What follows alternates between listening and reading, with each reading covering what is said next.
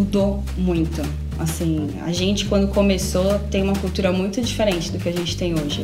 E, e essa é uma discussão boa, assim, tem muita gente que pergunta e, e a gente discute, puxa, a cultura é imutável ou não?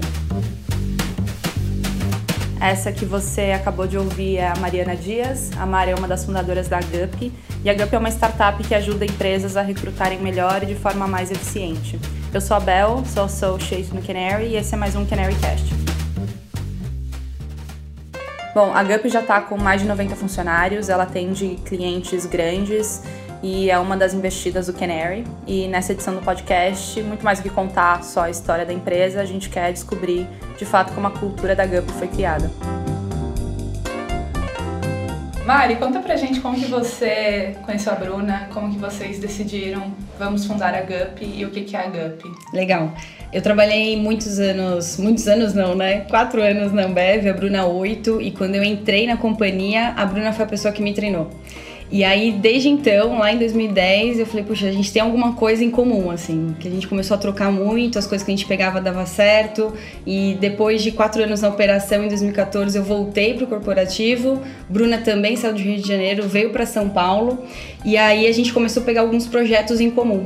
E era um projeto sempre, né? A gente estava numa cultura com desafios altos, mas a gente pegava e batia. E aí, quando veio o insight de que a gente estava vivenciando na pele as dores do recrutamento, que foi daí que saiu a ideia da GUP, a primeira pessoa que eu pensei, eu lembro que eu fiz uma listinha com três pessoas. E a primeira pessoa foi a Bruna. Que era sua chefe, a pessoa que tinha te treinado. Ela me treinou lá em 2010, depois a gente não trabalhou mais juntas, a gente ficou separadas. E aí, quando foi em 2014, eu estava olhando toda a parte de gestão nas fábricas da América Latina e a Bruna como gerente nacional de recrutamento. Então a gente era pares então tudo que ela fazia em recrutamento impactava as minhas fábricas. E aí a gente batia muita cabeça do que fazer para melhorar. Então quando veio o insight, a primeira pessoa que eu pensei foi é a Bruna. Até porque era um insight de recrutamento. E foi muito legal esse papo com ela, que eu lembro que foi lá no Rio de Janeiro, que ela é super sociável e tive que convencer ela, é um papo só eu e você. e aí a gente estava no saguão do hotel, contei a história para ela e ela começou a me dar várias ideias. E eu falei assim, então, Bruno, mas eu queria que você saísse da companhia para você fazer esse negócio comigo. E ela falou assim, Mari, mas eu tenho que te contar um negócio, eu não sei nada de recrutamento. Aí eu, como assim, né? Você é gerente nacional. Ela falou assim, não, mas eu olho de uma forma mais macro. Aí eu falei, não, mas não tem problema, a gente vai descobrir esse negócio juntas, quero fazer esse negócio com você. E aí foram três meses, mais ou menos, até convencer a Bruna a sair, se mudar para São Paulo, convencer o Guilherme, que é o meu outro sócio, meu irmão, que morava comigo também, pra gente morar juntos dentro dentro de um apartamento e começar a GUP. E aí foi assim que a GUP começou. Vocês duas saíram da Ambev, que é uma cultura super forte de gestão, de gente, uma cultura super tradicional também no mercado. Como que foi criar uma startup com essa cultura e começar, de fato, a escalar essa startup com esse mindset? Se tiveram que mudar alguma coisa, quais foram os aprendizados? Assim? Mudou muito Assim, a gente quando começou tem uma cultura muito diferente do que a gente tem hoje. E, e essa é uma discussão boa, assim, tem muita gente que pergunta e, e, a gente discute, puxa, a cultura é imutável ou não? Eu venho de uma escola que a cultura não muda, né? A cultura é forte e a mesma.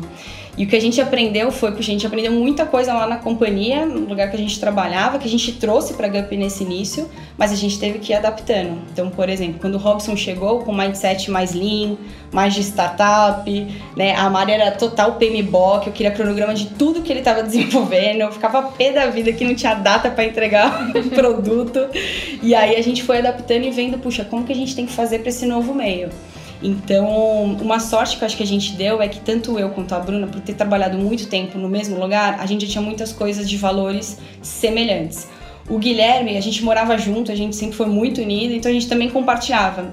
E aí o começo da GUP, algo que todo mundo desaconselhou, não vão morar juntos, vocês são malucos, começar uma empresa morando juntos. Mas hoje, enxergando isso, eu vejo que ajudou a gente. A gente tem um nível assim de empatia, de um olhar para o outro e já saber o que o outro tá pensando. A gente ficou 360 dias morando no mesmo lugar para levantar a Gupper no primeiro ano. Uhum. Então isso ajudou. E quando o Robson entrou, é, foi um matching também muito forte, três meses ali testando para ver se realmente tinha aquela cultura. E aí isso facilitou trazer outras pessoas nesse primeiro ano que tinham esses mesmos valores. É, hoje a Gup está com quase 90 funcionários, né? É. Você estava comentando. Como foi contratar os primeiros 20? É, exatamente pensando nesse fit cultural, nesse fit de valores e, e, montar de fato uma empresa. Vocês saíram do apartamento e foram para um lugar. Como que foi esse processo aí de tirar a empresa do papel? É, foi muito teste e erro. Esse começo, esse primeiro ano foi super difícil. A gente é, encontrou um canal para pivotar, que eram feiras de recrutamento. Então, o primeiro ano era a gente pegar carros emprestados em várias feiras no interior de São Paulo. A gente comprou, eu lembro, com um tapete da Leroy Merlin e colocava nessas feiras para tentar vender o nosso produto para as empresas dos candidatos. Então foi duro. E aí eu acho que assim, cultura e sociedade, você vê quando você tem um match, quando você passa por coisas difíceis, que é o que a gente não conta. Então, como esse começo foi bem difícil, todo mundo sem salário, a gente não foi atrás de investimento anjo, a gente vendeu os carros, pegou o dinheiro da poupança. Então, assim, tava todo mundo ali na dor para fazer dar certo. É, mas aí depois que a gente saiu do apartamento, entrou na Waira, na aceleradora, e aí foi atrás dos primeiros funcionários, o recrutamento pra gente foi um pouco mais natural porque a gente vem dessa área. Então isso é facilitado. Mas, por exemplo, o Robson nunca tinha contratado na vida um CTO. E aí foi muito legal porque a gente testou no Robson o que a gente queria fazer. De, poxa, trazer gente com match cultural. Hoje o Hobbs tem mais de 40 pessoas no time dele e, e, é incrível porque time de tecnologia geralmente tem um turnover alto e lá na Gup é um turnover baixíssimo e 80% dos desenvolvedores vêm por indicação. Ou seja, além de entrar, os caras gostam, as pessoas, né, meninas também, gostam e ainda indicam. Mas foi um aprendizado de qual que é o fit certinho, porque a gente sabe também que tem algumas é, nuances entre áreas né? Então, uhum. por exemplo, a Bruna, que é do comercial, por mais que a gente tenha os sete valores da cultura, ela busca algumas outras características um pouco diferentes do Hobbes e tem que entender que faz parte uhum. essas nuances também. Então a gente foi evoluindo, não foi algo que a gente traz exatamente desse começo. Era muito startup, ninguém sai querendo trabalhar com você porque você não tem nem brand, né? Então é convencimento. A gente teve a estratégia de me indica as três melhores pessoas que você conhece. Mas geralmente, o que, você indica? Você indica pessoas que estão precisando de emprego. Você não indica os melhores que estão trabalhando já. E a gente falava assim, ó, não é me indica, é quem são as três melhores pessoas que você conhece. Independente se elas estão muito felizes no lugar que elas estão ou não. E aí a gente pegou essa listinha e começou a atacar as pessoas. Nós, founders. É, esse começo é vender o sonho e fazer o cheque cultural. Então eu lembro que chegava assim, o Hobbes fazia, por exemplo, para o desenvolvedor, a primeira triagem. Quando chegava em mim, como a gente já tinha apanhado muito e sabia o que, que era o perfil, meu papel era mais de encantar, né? Meu papel não era de selecionar. Era convencer a pessoa que tinha que trabalhar na Gup. E aí, depois dos 50, a gente trouxe uma pessoa de fora para ajudar a gente, uma estagiária, máquina, que ajudou muito a gente conseguir escalar e chegar hoje em mais de 90 pessoas. Até hoje eu participo de 100% dos processos. Eu não consegui delegar. Então, o bom é que nos últimos três meses eu reprovei duas pessoas só. Então, eu tenho certeza que tá chegando com fit cultural. Por que, que eu participo? Porque eu aproveito a última parte para também dar alguns recados para falar as coisas difíceis que a gente tem, para falar minha expectativa também com a pessoa e para fechar encantando, porque é quase um onboarding. É quase um onboarding a minha entrevista. Então eu bloqueio realmente uma hora que eu gosto de deixar todo mundo alinhado em relação a isso. E você faz isso do estagiário ao todo mundo, do estagiário e recrutamento interno também. Agora a gente está tendo recrutamento interno, né? Mudança diária de algumas pessoas e eu faço questão. Igual hoje a gente vai promover uma pessoa que era de CS, né, pós-vendas para vendas. E eu quis falar com essa pessoa para entender exatamente, puxa, seus entregáveis, por que, que você vai, por que, que você não vai. No começo, zero tinha onboarding. Onboarding era, puxa, chega, Bel, senta aqui na mesa e a gente vai te explicar mais ou menos o que a gente faz. A gente começou a fazer onboarding depois de 30 pessoas.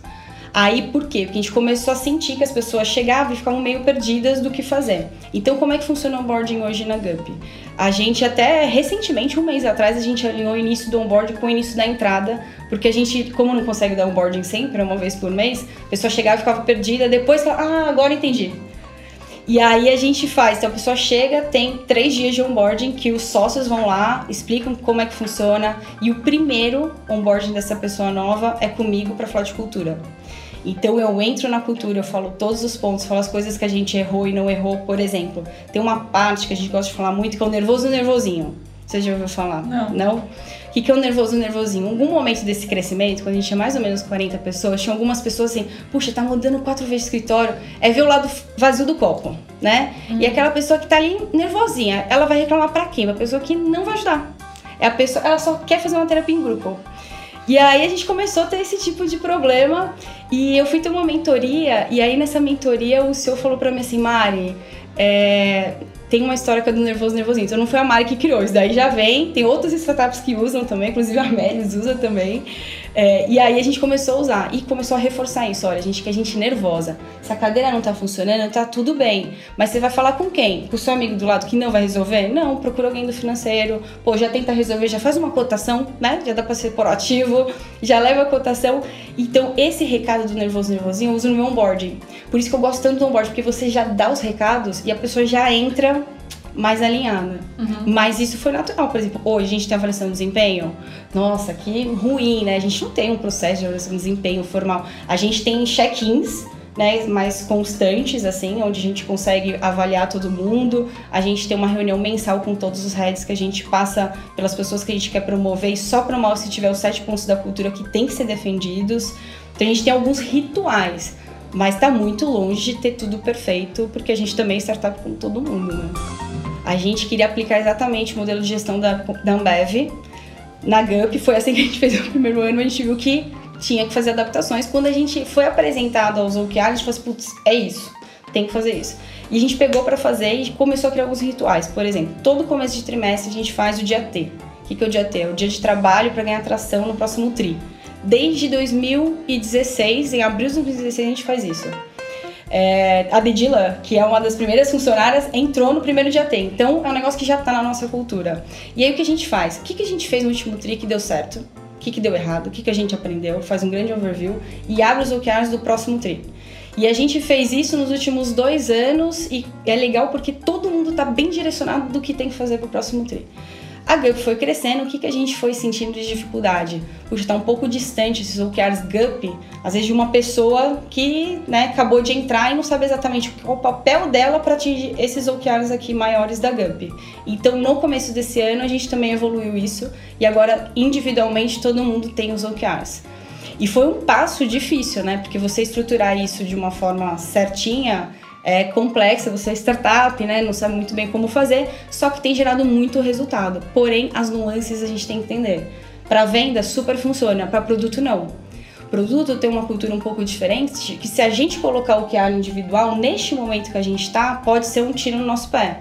Então a gente não fez isso só para as outras áreas, menos para o time de produto e tem funcionado super bem as adaptações que você falou. A gente sempre foi gravada a meta, meta, meta, meta. A gente faz follow OKRs semanais em todas as áreas, semanais com a GUP inteira, com todo mundo junto. Mas o que a gente aprendeu muito no ano passado? Nesse crescimento, a gente só cobrar, é, isso não funciona cada vez mais, né, a gente sabe que, puxa, a, a, nossa geração, ela tem ficado muito ansiosa. A gente nunca teve tantas crises de burnout e de depressão como a gente tem hoje. Isso cresceu mais, é, quando tem um dado super legal, nos últimos 15 anos, nos últimos 5 anos, isso cresceu mais 700% crise de depressão. Então, assim, a gente tem que, a gente como líder de negócio, tem que entender esse cenário e como é que você cria uma empresa para as pessoas ficarem confiantes. Não, a cultura do medo, ela não funciona mais hoje em dia. Então a gente foi trabalhando muito isso, de como é que, Bel, você tem um super desafio, mas se você não sabe resolver, tem um valor da guia, porque juntos somos mais fortes. Poxa, vai lá, pede ajuda, tenta ver quem que pode te ajudar. E se você não conseguir, tá tudo bem desde que você esteja evoluindo e a gente, desde que a gente veja que está fazendo o seu máximo. Então, só essa palavra tudo bem hoje na Gup é quase um, um, um slogan lá, assim, puxa, não tô conseguindo, você tá tudo bem, mas todo mundo sabe que o resultado é importante, vamos ver um jeito de conseguir chegar. Isso parece simples, mas essa cultura de confiança fez toda a diferença pra gente no passado. De a gente conseguir crescer, de todo mundo se buscar mais, crescer junto. Então foram coisas que a gente foi aprendendo, a gente não tinha isso. E como você faz isso escalando? Quantas pessoas vocês contratam por mês, assim? Então, agora a gente está contratando, dos três últimos meses, 12 pessoas, por aí. E aí, assim, como que faz? Não tem como os founders fazerem isso sozinhos. E aí que vem o papel da liderança, né? Porque já que você não consegue chegar 100% na mesa, né, com todo mundo sentado numa mesma mesa, o papel do líder é super relevante. Aí algumas coisas que a gente apanhou muito. No primeiro semestre do ano que vem, do ano passado, eu lembro que a gente teve uma mentoria felizmente, a gente teve algumas sortes, né? Uma mentoria com a rede global de cultura do Google. E ela bateu em mim absurdamente. Ela falou, Mariana do céu, Ela, eu lembro que ela me trancou numa sala e falou assim: é, a gente tava com uma, 50 pessoas, eu tinha, fora os founders, um líder. então, assim, era reporte direto para todos os lados. E ela falou assim: ó, vocês vão cometer o mesmo erro que o Google cometeu. Aí eu fiquei um pouquinho mais confortável, falei, poxa, se o Google cometeu, tá tudo bem, né? Vou errar com eles. Eu assim, ó, não adianta, você tem que saber delegar, você tem que trazer liderança. Aí eu falei do meu receio de ter uma camada e não conseguir chegar bem, né? E ela falou assim, você tem que investir seu tempo e fazer essa camada, pô, ter muita cultura e fazer isso acontecer. E aí que foi a virada de chave. Foi em mais ou menos junho do ano passado que a gente começou a investir em liderança. Até a gente foi atrás de treinamentos, né? Que a gente estava até comentando antes, para formar essa liderança, porque era liderança jovem. A gente também não tem dinheiro para pegar pessoas super experientes. Então a gente foi puxando algumas pessoas da GUP muito boas para virar líderes. É, e aí a gente fez um negócio que foi muito legal. Todo mundo que vira líder na GUP vai para esse treinamento, é, que cria um mindset de uma cultura de como a gente acredita que liderança tem que ser. E a gente ainda, esses líderes chegam e a gente tem alguns checkpoints para a gente também reforçar alguns pontos da nossa cultura para eles. Então, isso tem ajudado com que o grupo de liderança fique muito junto. Quantos e, líderes tem hoje? Hoje a gente tem 15 líderes. 15 líderes. Por exemplo, no time de produto, isso foi essencial, porque a gente saiu ano passado de um time de squad para seis squads. E aí o Robson, como CTO, como é que ele faz para toda a cultura de qualidade, a cultura lá do time de produto chegar realmente em todo mundo? Então, a liderança é essencial. E isso a gente também apanhou, mas foi evoluindo. Agora, você falou de cultura e ritual para a cultura. O que, que vocês têm? Você falou muito de coisas trimestrais sobre metas, né? Sim. Primeiro, a cultura, para mim, assim, começa no recrutamento. Então, tem que trazer gente 100% da cultura. A gente fala muito isso, daí é meio banalizado, mas como fazer é o difícil. E aí, assim, o como fazer pode ser simples. Por exemplo, vocês têm um, uma cultura que tem um valor que é seja amigo, certo? Uhum. Uh? Make friends, é. Make Sim, friends. Total. E aí, assim, o que que representa isso? O que que eu posso perguntar pro candidato que ele vai me falar que eu realmente vou falar assim, puxa, certeza que esse cara tem? Essa parte é a mais difícil. Quais são as perguntas certas? Que é pôr no papel mesmo o que, que eu tenho que perguntar. Só de ter isso, você garante que o seu recrutamento seja super estruturado. E tem várias pesquisas que dizem que isso garante que você consiga acertar muito mais, de ter um script ali no recrutamento. A pessoa chegou. Claro que ninguém vem 100%. É utópico a gente achar que todo mundo vem 100% aderente à cultura. Até porque ela muda ao longo do tempo. Né? Até porque ela muda. Então, por isso que é importante o onboarding, ou é importante o líder sentar e falar o que, que a gente valoriza aqui, o que, que a gente não valoriza. E aí, o que além disso a gente faz? Promoção. Promoção tem que provar que a pessoa tem os sete pontos da cultura. Nível 5, todo 7? Claro que não, eu também erro várias coisas. Mas o que está fazendo para evoluir? Sociedade, quando a gente agora traz alguém como sócio, a gente faz isso no dia T, na frente de todo mundo. A gente chama a pessoa e é uma, uma puta oportunidade para você reforçar a cultura. Então a gente dá todos os exemplos do porquê aquela pessoa realmente tem os sete pontos da cultura. Demissão é também uma super oportunidade para você reforçar a cultura, que se você não fizer, estraga a cultura assim, de um dia para o outro. Por exemplo, a gente tem um valor que é integridade e transparência. E uma das pessoas que mais performavam em uma determinada área da GUP é, cometeu um erro bem grave em relação a esse valor. E se a gente não demitisse, e o exemplo, como é que fica? Então, assim, cultura é exemplo também, além de rituais, além desses cheques, além de desenvolvimento. Então, você também tem que estar sempre atento, puxa, eu estou fazendo em relação à cultura? Todos os momentos são oportunidades para você dar o exemplo e reforçar que aquilo realmente é verdade, que senão fica só no papel. Uhum. Todo mundo fala, né, que essa questão da demissão que você colocou, todo mundo fala para demitir rápido. Vocês acham que vocês estão demitindo rápido? Quais foram os aprendizados por enquanto? Nossa, muitos. A gente não está demitindo rápido, como a gente deveria. É, a gente tem um. Agora, depois de ter errado muito, a gente formalizou que, puxa, a pessoa não está indo bem. É, se não é grave, igual integridade e transparência, tem um plano de reversão. Pô, vou combinar com você o que, que eu espero. Se você tem um valor lá, entregar o que promete com qualidade. Se você não tá fazendo, eu vou deixar claro para você que você não tá fazendo, que eu espero exatamente isso de você. E vou falar, puxa, eu quero reverter isso em dois meses. Topa? Topo. Mas isso é performance e não cultura. Isso é cultura, entregar com qualidade. Ah. Então, por exemplo, eu posso entregar, minha, tô falando, por exemplo, desenvolvedor. Lancei a funcionalidade, uhum. mas lançou com baixa qualidade. Isso é cultura. É, um outro, uma outra parte da cultura, mais com menos. Posso entregar o resultado, mas eu acabei gastando de forma desenfreada mais do que eu precisava. Isso é cultura. E eu preciso combinar o jogo com você, porque essas coisas são subjetivas. Claro. Então, o grande problema dessa demissão não ser rápida é que a gente fica com muito tato de combinar o jogo. Uhum. Então, se você não tá indo bem com um determinado valor, eu preciso sentar, vou te falar.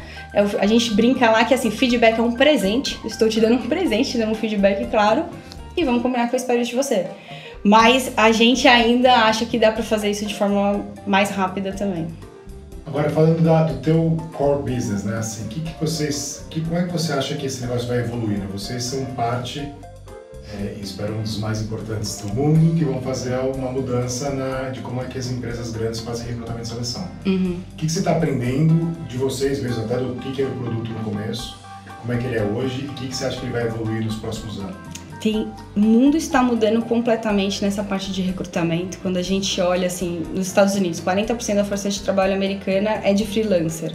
Isso vai chegar no Brasil. Cada vez mais, quando a gente olha pesquisas, a gente sabe que a gente vai virar quase uma empresa, vai trabalhar para vários lugares de forma simultânea. Isso está acontecendo muito rápido, essa transformação. Quando a gente começou, para entender um pouquinho como que a gente está evoluindo, a gente ditava o processo de recrutamento das empresas. A gente falava assim, ó, para esse cargo você tem que fazer essa etapa, essa etapa, essa etapa, essa etapa. E a gente errou muito e aprendeu, não, tem que ser flexível, porque cada um tem o seu jeito. A gente foi adaptando. Quando a gente começou, a gente não tinha um super foco em experiência do candidato. E aí o que a gente tem aprendido? A gente está ficando super bem acostumados como consumidor. Então, esse employee, esse funcionário, esse candidato, ele quer ter uma experiência wow, incrível, porque senão esse talento sai, ele vai embora. E a gente começou a investir muito em experiência, algo que a gente não tinha claro no começo. Então tem algumas coisas que a gente tem adaptado para essa mudança. Outro, outra mudança de comportamento pessoas boas geralmente não estão procurando vaga, né? E como é que você chega nessas pessoas? Hoje, quando a gente fala de middle para cima, né, no tipo de vaga, 70% é passivo. Então, como é que eu chego num passivo que você está trabalhando, eu sei exatamente você tem meu perfil e vou lá. Então, muito da evolução do recrutamento, a gente está tentando olhar um pouco mais na frente para ir adaptando e eu acho que é um pouco é, de posicionamento evangelizador, assim, que a gente tem que ter, né? Uhum. Porque o RH, ele ficou um pouquinho esquecido, eu acho que nessas inovações, nessas mudanças durante muito tempo. Só que é onde está a grande joia de todas as empresas. A gente sabe que a guerra de talentos é o que faz, poxa, uma empresa ir bem ou não é gente. Então, como é que agora a gente ajuda o RH a entender esse novo papel, mudar os processos, que não é só tecnologia nova. Então, a gente também tem que ajudar nessa camada de serviço, por isso que a gente acabou de fazer um evento grande aí para todo esse mercado, para ajudar ele nessa transformação digital. É, olhando para frente, o grande problema que eu brinco com os meus sócios é que essa área de recursos humanos tem muita coisa para fazer. E esse é um problema porque pode te desfocar. Mas a gente conseguindo resolver bem um problema, a gente pode entrar em outros né, problemas que podem ajudar ainda esse, esse público. Você comentou do evento que vocês fizeram, tinha bastante gente, né? Foi um evento focado para pessoas de RH, é, tinha mais de duas mil pessoas, alguma coisa assim, né? E você comentou, tinha um dado lá na sua apresentação que 85% dos funcionários não estão engajados com a empresa que eles trabalham. Como que vocês veem isso e como que a GUP pode resolver esse problema? Legal, é, esse evento é, foram 2.500 pessoas e a gente tentou mexer muito algumas coisas que a gente não fala no dia a dia. Né? Então a gente fala muito, puxa, de inserção de tecnologia, mas a gente tem que entender esse cenário novo de talent que está acontecendo. E esse dado assusta, né? Caramba, só 15% do meu quadro realmente está engajado. E gente engajada está correlacionado com produtividade. Então, não é só, puxa, deixar a pessoa feliz por estar tá feliz. É porque pessoas felizes realmente rendem mais. Tem várias pesquisas que falam experiências positivas aumentam em 25% a produtividade de um funcionário. Então, no nosso caso, a gente tenta aplicar isso no recrutamento. Como é que eu garanto que a experiência desse candidato seja incrível para que mesmo que 99% dos candidatos que não passem sejam promotores do processo, indique para novas pessoas para isso ficar um ciclo positivo. E como é que eu faço para o gestor que está abrindo uma vaga ele também ter uma experiência positiva para que ele consiga fazer isso sozinho e de forma mais experiente. Então a gente está tentando mexer no nosso caso nessa cadeia do recrutamento, mas a gente como founders, líderes, a gente tem que pensar além. Como é que eu recebo esse funcionário? Como é que eu desenvolvo? Eu sempre eu, eu gosto de, desse mundo, né? Então tem uma outra pesquisa que diz que até 2030, é, 85% das funções que existirão ainda não existem hoje. Assustador. A faculdade, os cursos tradicionais não vão conseguir formar esse talento. E vai ser o nosso papel cada vez mais como empresas, líderes, formar. Então, por isso que no evento também a gente falou muito do desenvolver. Para essa cadeia toda funcionar nesse mundo novo, é atrair a pessoa certa, mas é desenvolver também, porque ninguém vem pronto. Quando a gente fala de startup, todas essas funções que tem, né? É, SEO, a faculdade está muito longe disso. Então, como é que você está desenvolvendo de forma encantadora isso para esse funcionário render super? A gente tem que se preocupar com isso. Que não necessariamente é aquela visão das ideias românticas de startup que é ter uma mesa de ping-pong né, e escorregador. Muito longe disso. Não é isso que garante. Então você pode ter, isso pode ser uma ajuda, uma válvula de escape para as pessoas né, conseguirem desestressar um pouquinho, mas não é isso. Gente boa gosta de desafio alto, grande. Ter claro isso, porque não é só desafio alto da, da startup, mas o cara não entende o que ele exatamente tem que fazer para atingir isso.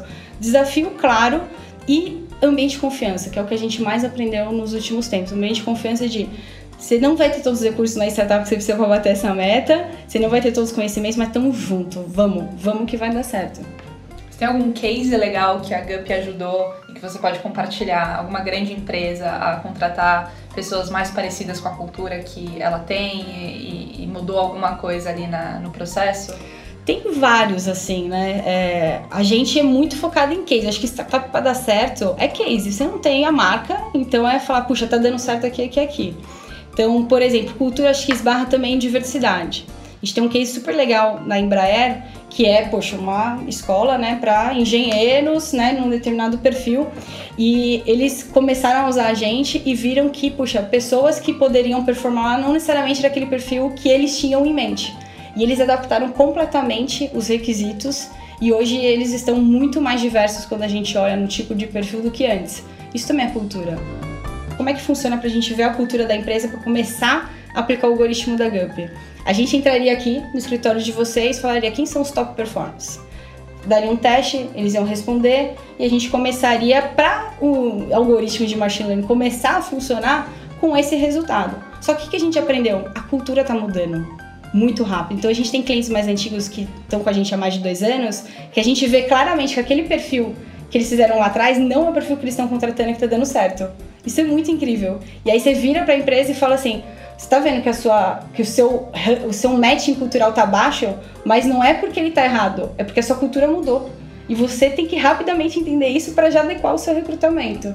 Então isso a gente tem visto muito forte.